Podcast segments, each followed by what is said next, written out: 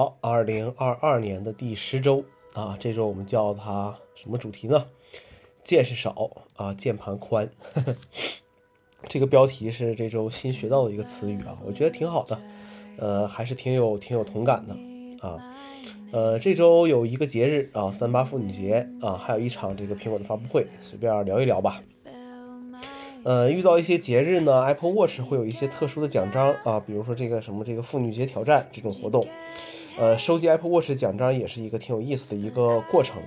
呃，有很多奖章你需要去累计，然后还有很多是需要去，怎么说呢？你就是获得了就获得了，获不得好像也没什么其他的办法。呃，反正 Apple Watch 这么多年给我带来的正面作用还是挺大的啊。虽然依然还是一个胖子，但我觉得能有一个这个督促我每天动一动的这个设备啊，还是还是挺不错的啊，还是挺还是挺不错的。呃，还有什么呢？就是下一个 Apple Watch 目标，就是要获得这个两千两千五百次活动的这个目标啊，两千五百次活动这个目标，这个是下一个小目标吧。那么，呃，Apple 的春季发布会的一些补充啊，呃，之前写了一篇文章，有有机会可以去去看一看啊。除了这个电子产品之外啊，Apple 的发布会真的也是业界的第一了。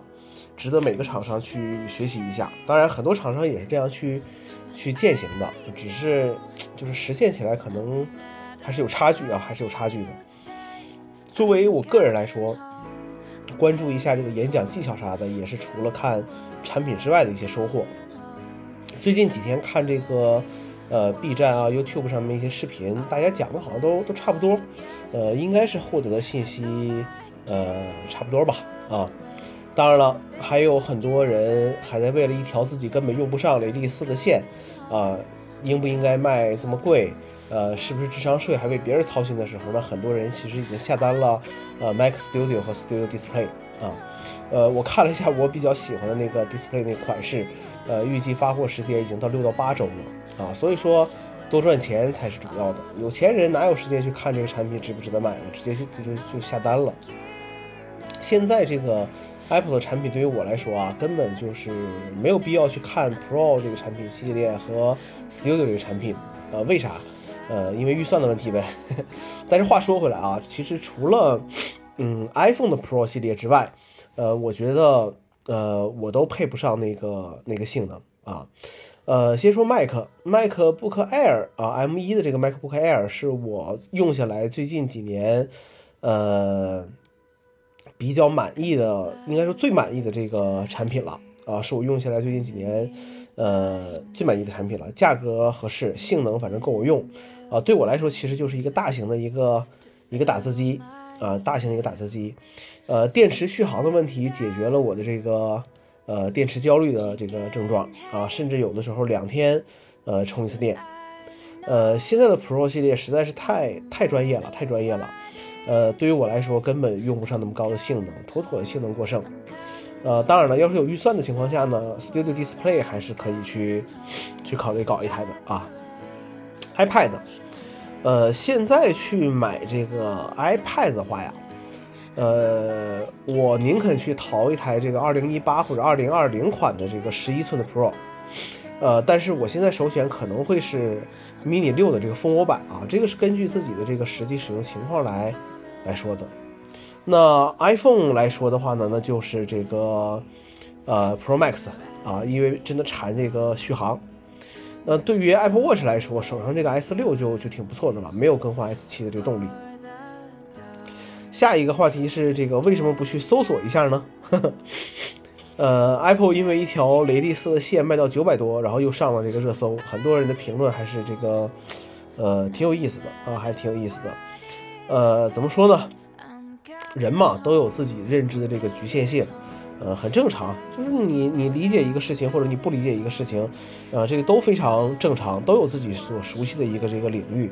呃，很早的时候，人们还愿意去面对这个事实，呃，遇到了一些问题，还是愿意去找寻或者探索自己不知道的这个领域。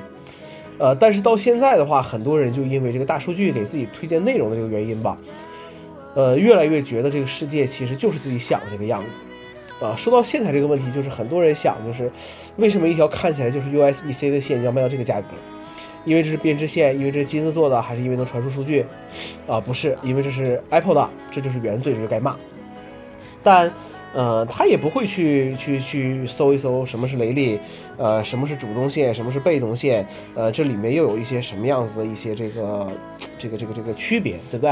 啊，全功能线有什么样子的一些一些参数啊，或者说这个功能不全的线又是怎么一回事？这个大家也不愿意去去想这些问题了啊，没有时间去，也没有这个能够去去静下心来去搜索这个东西的一个。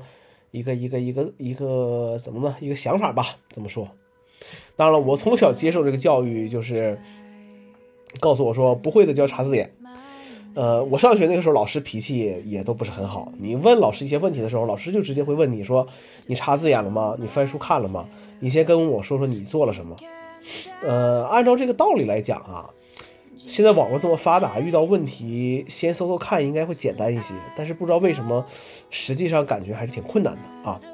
呃，我觉得还是因为自己不知道怎么去描述问题啊。这一点你看知乎就就能看出来了，就是提的这个问题啊，真的是，呃，各式各样、奇奇怪怪、千奇百怪的，什么都什么都有啊。就是你你根本不知道他在描述一个一个什么问题啊。这个这个很很很神奇啊，很神奇。好了，呃，其实现在遇到很多问题也不一定就要去搜索引擎里去搜索，呃，有的时候抖音对不对？抖音也可以啊，你你只要问题描述清楚了，呃，就就可以去搜索，呃，但是你还是要选择一个，呃，就是掌握好关键字和平台吧，节省一点一点时间。好了，废话这么多，事已至此，干翻第一。OK，这就是这期的节目了。